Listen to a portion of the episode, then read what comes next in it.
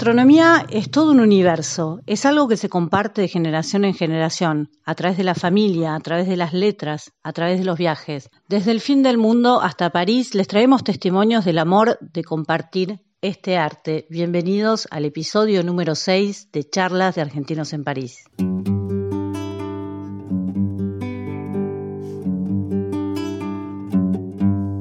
Tenemos una invitada muy especial, la sommelier Paz Levinson, que nos va a contar un poco su profesión y su punto de vista sobre la gastronomía y los vinos. Hola Paz, ¿cómo estás?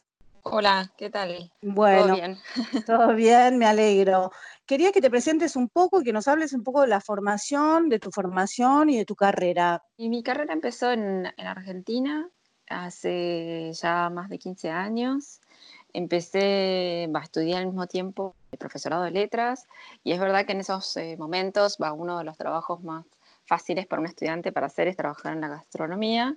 Así que me metí en gastronomía mientras estudiaba y al final terminé los dos estudios, o sea, terminé letras, pero al mismo tiempo eh, trabajando en un restaurante eh, me fui formando y eh, también hay una en Argentina, una carrera de sommelier que también hice.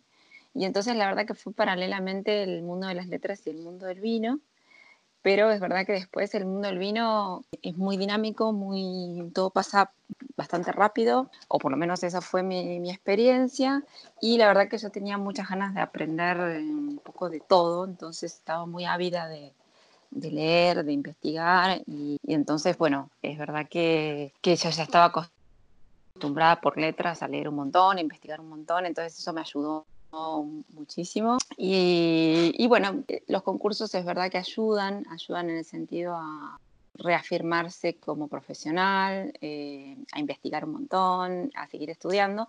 Así que la verdad que el mundo de los concursos me gustó y gané en Argentina un, dos concursos, en 2010 y 2014. Pero entonces después ya fue la parte más eh, internacional y en el 2015 gané un concurso internacional, que es un concurso continental, era la primera vez que ganaba en Argentina, y, después ya al Mundial, ¿no? Participan 60, en 61 países, y de esos 61 candidatos quedé número 4, la primera vez que un argentino quedaba en un puesto así tan alto.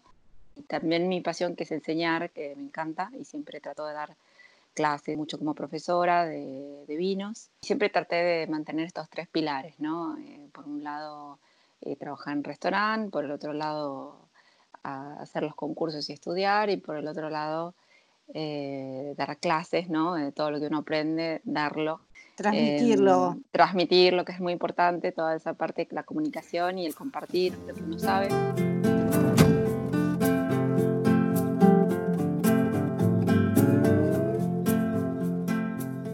teniendo esos títulos, pero cuando vine a Francia, es verdad que ayudaron un poco a decir, bueno, es una chica que no, no, tenía 20 años, pero es una chica que tiene su recorrido, tenía como las credenciales para mostrar, ¿no? Entonces, en ese sentido, me ayudaron a insertarme en el mundo laboral.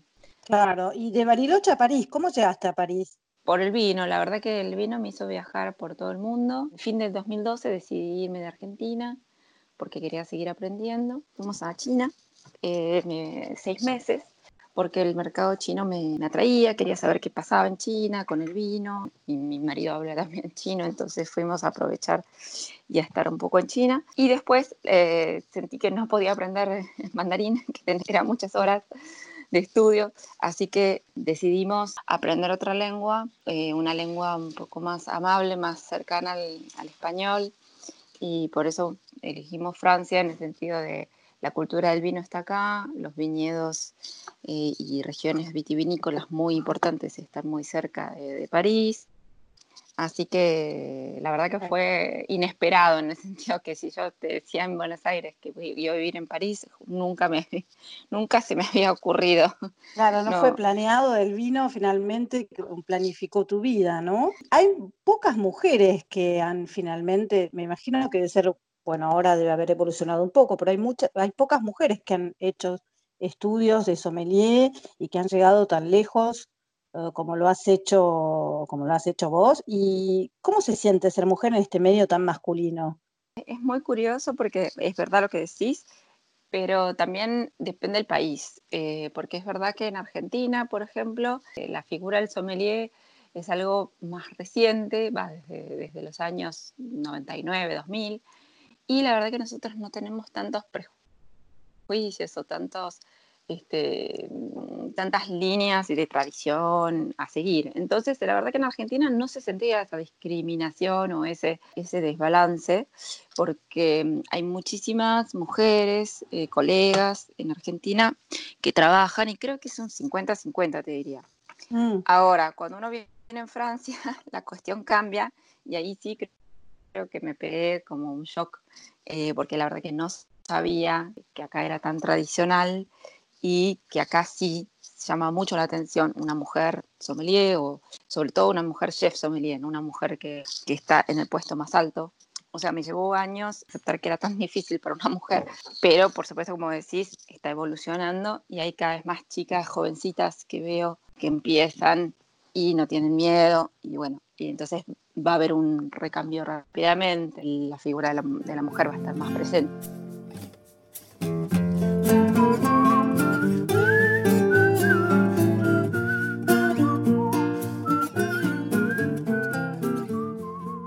Lady, ¿cómo estás? Hola, todo muy bien. Eres chef en el restaurante El Ayo en Corsica. ¿Cómo llegaste ahí? Estoy en Ajaccio hace 15 años que llegué a Ajaccio, a Córcega. Llegué por mi esposo porque, bueno, él es, él es descendiente de Corso, de familia que, bueno, muchos después de la Segunda Guerra Mundial emigraron. Y, bueno, mi esposo nació, pero parte de su familia ha quedado aquí. Cuando vino la Gran Depresión del 2000 y tanto, bueno, gente que perdieron su trabajo y muchos cuando decidimos emigrar emigramos por la necesidad de seguir viviendo una vida normal, no de riqueza, sino de poder dar a nuestros hijos lo, lo mínimo, lo indispensable que se necesitaba. Y bueno, nosotros vivimos la oportunidad de, de, partir con mucho dolor, dejar nuestra casa, dejar nuestra, nuestra vida, parte de nuestra familia, pero tuvimos que hacerlo por el bien de, de nuestros hijos. ¿De dónde viene tu amor de la cocina? Eh, mi amor por la cocina viene de, de, mi abuela. Mi abuela era indígena guaraní. Yo soy originaria de Misiones, de las tres fronteras. Eh, nosotros vivíamos en medio de la selva, así que nuestro supermercado, nuestra farmacia estaba en la selva. Eh, ella plantaba mucho maíz, plantábamos todo lo que sea comestible, teníamos animales y ella era una mujer que producía todo, no necesitaba ir a un supermercado a comprar. Lo único que compraba, me acuerdo, o hacía intercambio, en la ciudad era sal, que lo teníamos. Creo que no había muy poco producto que ella podía intercambiarlo. ¿Qué aprendiste de tu abuela y de esos años en la selva? Eh, aprendí mucho lo que es la autogestión, de fabricar uno mismo su propio alimento y bien, que la naturaleza uno encuentra todo. Es mucho más trabajo, pero muy placentero. He aprendido eso de mi abuela, he aprendido a respetar la vida animal, a respetar la naturaleza, porque ella decía, la, la Pachamama, sea la tierra, no da todo para estar bien. El animal, la vida animal hay que, hay que cuidarlo. ¿Por qué? Porque el animal, estando vivo, es mucho más valioso. Por ejemplo, si tengo una vaca, ¿por qué matarla? ¿Por comer su carne una semana? ¿15 días? Si la vaca, una vaca lechera, es más productivo que tener solamente por 15 días de carne. Una gallina es mucho más valioso viva porque pone todos los días un huevo entonces, simplemente cuando el animal ya no servía para, para dar su producto, se podría utilizar su carne. O sea, que no era el producto principal de, nuestro, de nuestra alimentación. nosotros, por ejemplo, en el norte, en gran parte del país, usamos el maíz como producto principal para hacer panes, para mismo para hacer diferentes clases de, de, alimentos. La mandioca, por ejemplo, se usa como el pan habitual, uno lo puede acompañar con un asado, lo puede acompañar en un guisado y se puede hacer una harina muy fina, que es riquísima. Si uno hace un pan de mandioca, que es el chipá, que es del norte argentino, también lo utilizan los paraguayos, es mucho más, es algo riquísimo, se acompaña en el desayuno, en un mate, nuestra cultura sigue estando, pero yo aprendí otras cosas mucho más importantes también.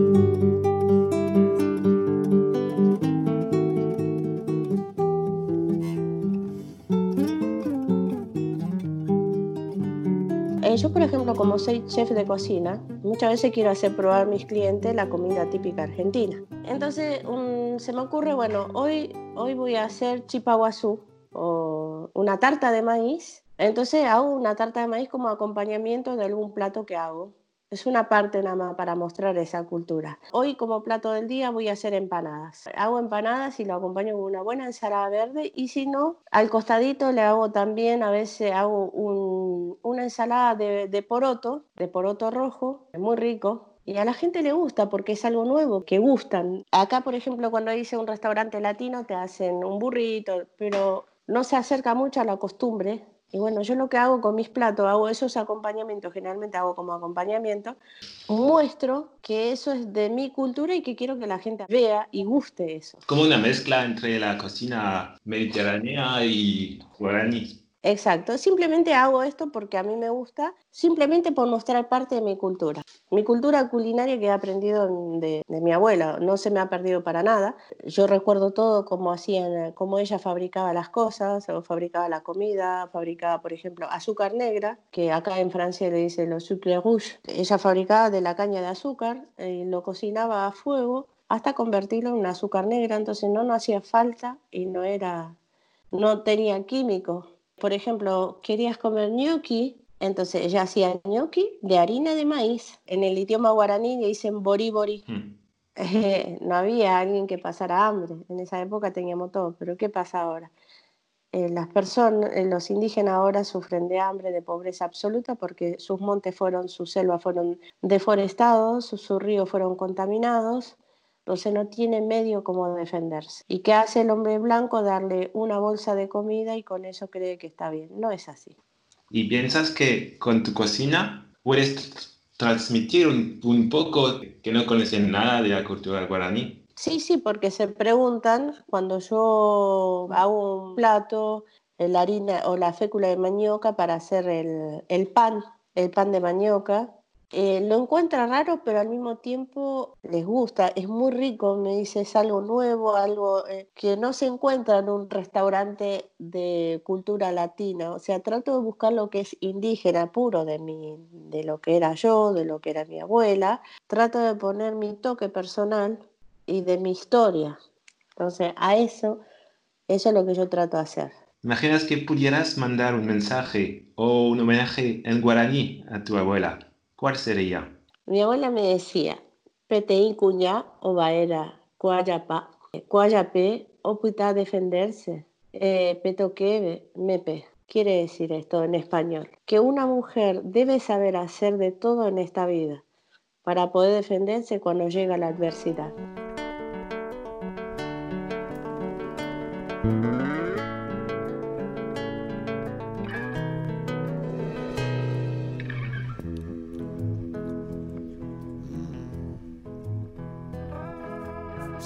On a bench waiting for the teco guacamole. Carne con frijole, carne con frijole. Waiting for the sun to shine, hoping for the chicken yakisoba. I hope there's some left over. Hope there's some left over. Ay, mami, ¿qué está haciendo? ¿Dónde va? Ay, papi, no sé, pero vete ya. Even when the pantequena mm.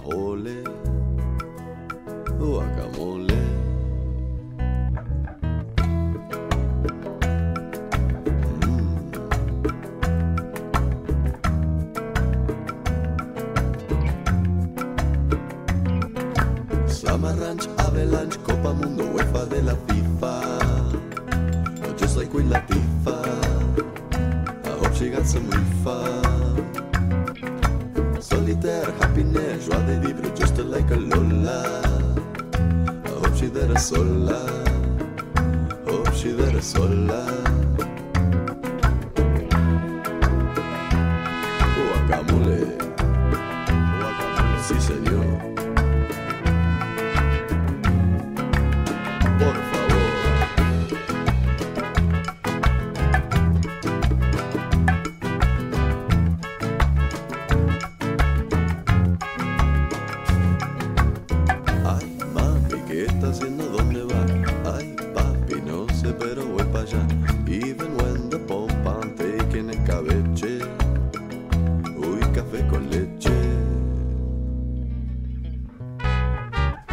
Vamos a comer algo de Beto que nos hizo guacamole.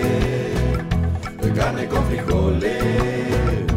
Carne con frijoles. Cucho frito, habichuela, jota, trucha de cabeche. Con café con leche. Con café con leche. Chimichurri, sucunduco, cheque, dengue, cara, guatatuba. Y una capiruba. Un poquito de manteca, cuatro cucharadas de milanesa. Queso con frambuesa. Pongan bien la mesa.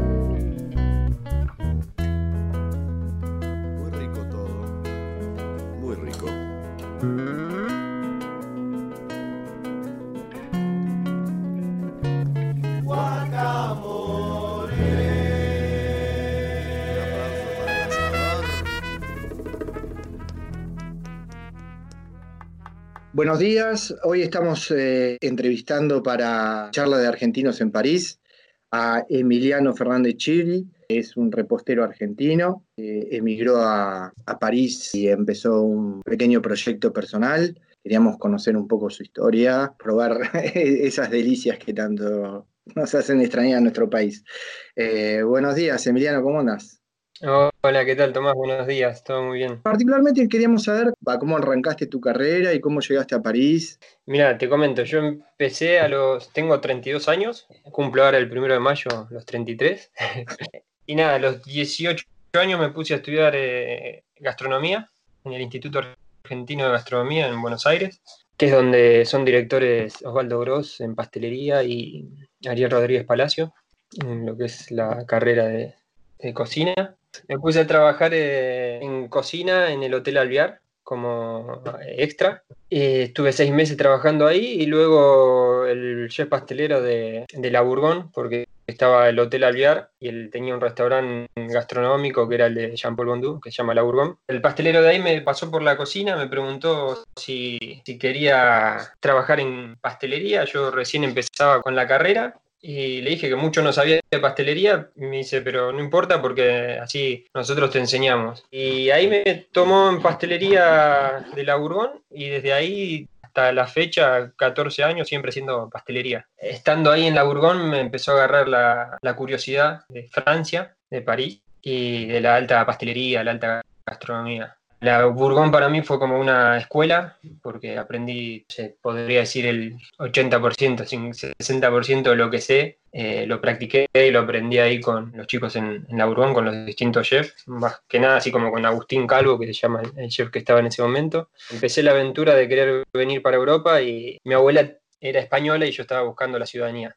Esperando a que salga la ciudadanía, me salió para irme a, hacer una práctica lo de Mauro Colagreco, que es un argentino también que está en la Costa Azul. Eh, hice una práctica ahí con él de tres meses y después volví a Buenos Aires y me salió ir a Chile a trabajar al Hotel W como chef pastelero, ya que Jean Paul, que era el chef de la Bourgogne, tenía una, consultoría en, en, el hotel allá. Y me fui cuatro meses a trabajar a, perdón, cuatro años. Ah, bueno. y, de, y, de, ahí agarré, emprendí venir para Europa. No a Francia necesariamente, pero venía a hacer como un viaje por Europa, en el cual me quedé dos años en España, en Barcelona. Y ya ahí me empezó a agarrar la curiosidad de poder hacer algo propio y hacer algo tal vez relacionado con la pastelería o panadería argentina. Después de estar dos años en Barcelona, me llama un amigo que tiene un restaurante acá en París, para poder venir a, si quería ser el chef pastelero de él en su restaurante, que con la mujer ellos lo que estaban buscando, tener la estrella Michelin.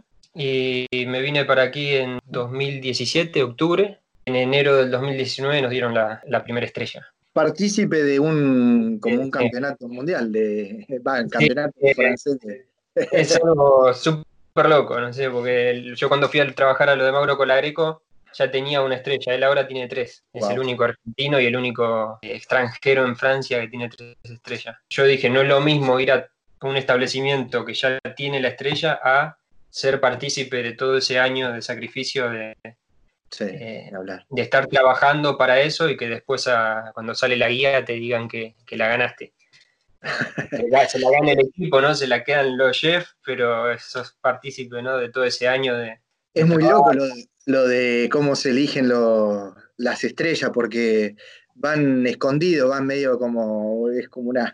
Claro, un bueno. 7, son James Bond ahí, se van... Sí, vienen los, vienen los inspectores y no se presentan, o sea, cada año del 2018 eh, viene un señor a la mañana, cuando estábamos cerrados, y se presentó diciendo que él había venido a comer el día anterior y que era inspector de la guía Michelin ahí por lo menos ya tenemos, tuvimos como el primer contacto de decir, bueno, el trabajo que estamos haciendo, vino alguien a verlo, ahora tenés que seguir, porque Ah. vuelven a venir este inspectores, ¿no? Dos, tres veces al año vienen, y es donde en esas dos, tres veces al año, no tenés que fallar en todo el año, pero en esas dos, tres veces menos, y, y bueno, por lo menos ahí ya estaba el espíritu de decir, bueno, vamos por el buen camino. Y así que yo con eso como que cumplí un ciclo, y les dije a, a mi amigo y a, y a su mujer, le dije que en septiembre, antes, después de las vacaciones, ya no volvía y que eh, iba a emprender eh, otro, otro camino.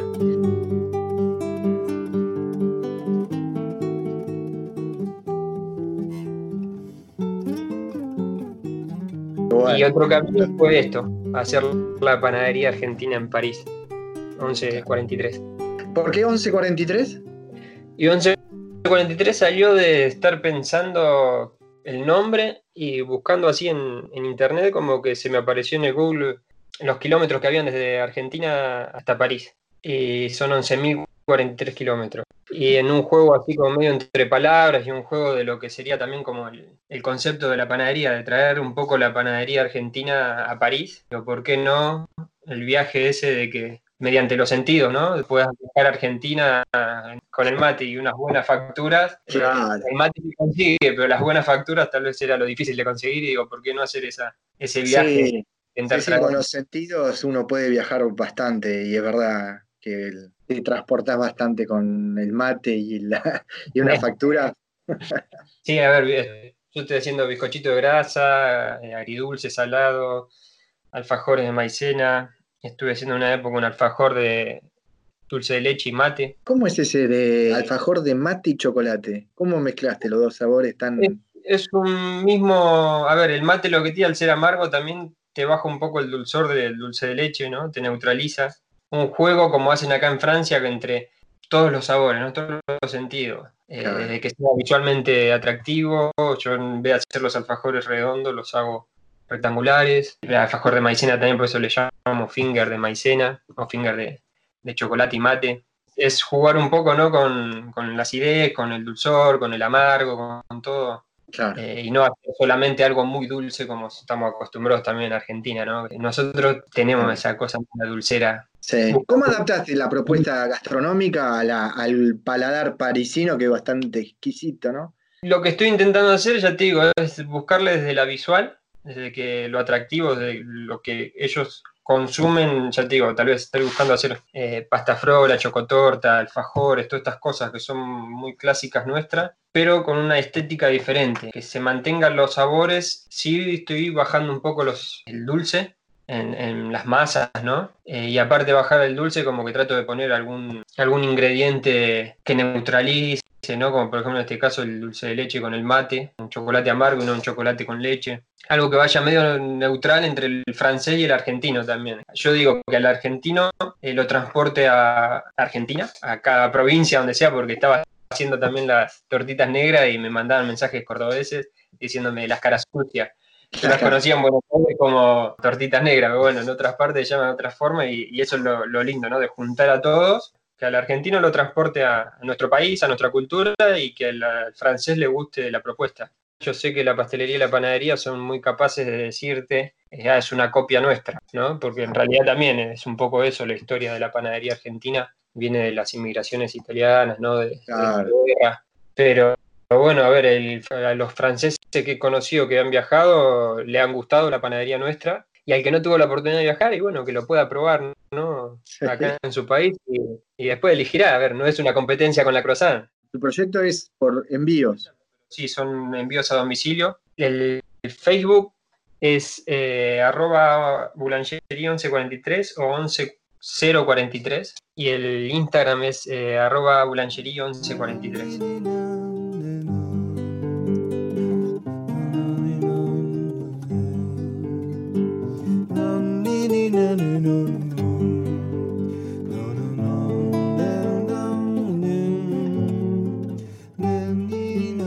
Seguimos uh, con la emisión Charlas de Argentinos en París, dedicada a la gastronomía, y esta vez tenemos una nueva invitada, Belén Goulan, chef independiente en París desde hace varios años. Hola Belén, ¿cómo estás? Bien, muy bien. ¿Y vos? Bien, gracias. Bueno, contanos un poco cómo te vino este amor de empezar a cocinar. Desde muy chiquita siempre, siempre me gustó cocinar y siempre estaba metida en la cocina. Eh, incluso, no sé, cuando tenía creo que di- 12, 13, un verano, obligué a todas mis amigas a, que lo más divertido del verano iba a ser que, vendiéramos tortas, así que nos pasamos todo el verano metidos en la cocina. Eh, obvio que los clientes eran los amigos de nuestros papás. y empecé ahí y siempre cociné y siempre me gustó mucho cocinar y en mi último año de la universidad en paralelo empecé a vender tortas. Bueno, y una cosa llevó a la otra y cuando decidí hacer como un cambio de carrera me vine a París a estudiar pastelería y, y cocina, que es medio donde todo empezó. Claro, ¿en qué, qué tipo de formación hiciste y dónde la hiciste? Hice mm, dos, hice una en École Notre, más orientada a la pastelería, y después hice el Cordon Bleu, y donde hice pastelería y cuisine. Y me hablabas de, un concepto de restaurante pop-up que has hecho en, algún momento de, tu vida de chef. Contanos un poco de qué se trata. En un momento de París, donde cuando apenas me mudé con mi novio en el momento, vivíamos en un mini departamento y yo no tenía permiso de trabajo oficial. Entonces, medio que me las tenía que rebuscar y encontré este concepto que es la gente que viaja y que es turista quiere tener experiencias como un local. Entonces, en vez de ir a cenar a un restaurante, van a comer a, a- la casa de locales y, y se arma como un restaurante impromptu en tu casa y tenés gente de todo el mundo que puede estar sentada alrededor de la mesa y, y- y fue muy divertido. Nosotros vivíamos en un estudio de 30 metros, que la cocina estaba dentro de un ropero, entonces eh, en la, en la misma pieza se transformaba en, en living, luego en cocina, luego en comedor. Y, después cuando se iban todos a las 12 de la noche había que rápidamente limpiar todo y para poder dormir y bajar el colchón. Nada, y eso lo hice con, un sitio que se llama Eat With, donde la gente reservaba su, plaza y, y, como era chiquito eran máximo seis personas. Nada, estuvo muy divertido, conocí gente de todo el mundo, me hice unos buenísimos amigos australianos que todavía son nuestros amigos y que los vemos bastante seguido. Nada, la verdad que fue una súper linda experiencia. Sí, bueno, eso lo hiciste durante dos años además, es como que sí, bastante tiempo.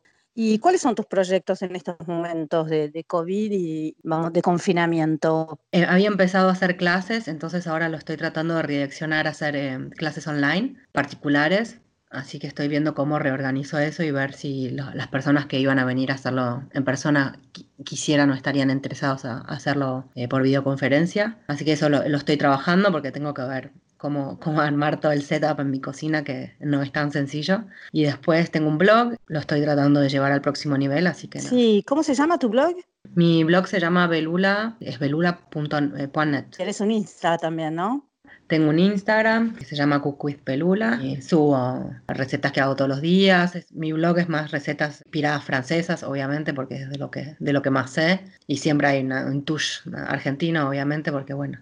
Bueno, y para terminar la entrevista, te quería pedir algún, algún consejo, una recomendación, una anécdota, una receta, un libro, algo que tenga que ver con, con tu vida de chef.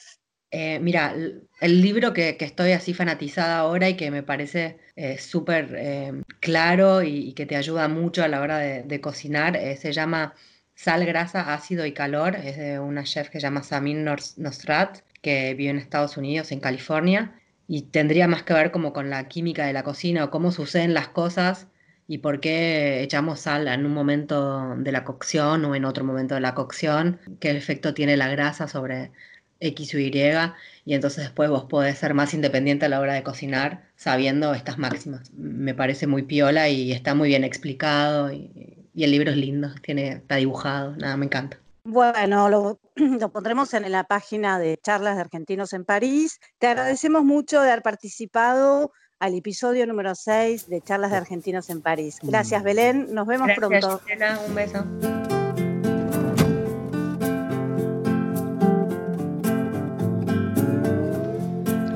Y así se termina el episodio número 6 de Charlas de Argentinos en París. Quería agradecer a nuestros invitados que a través de sus historias nos han transmitido el alma de la gastronomía. Quería agradecer también al equipo de producción, a Mariana Velanda por la música y quería terminar proponiéndoles un concurso de recetas de cocina abierto para todos. Para más información, conéctense a la página de Facebook de Charlas de Argentinos en París y los esperamos el viernes que viene a las 8 y 15 para un nuevo episodio de Charlas de Argentinos en París. Muchísimas gracias a todos.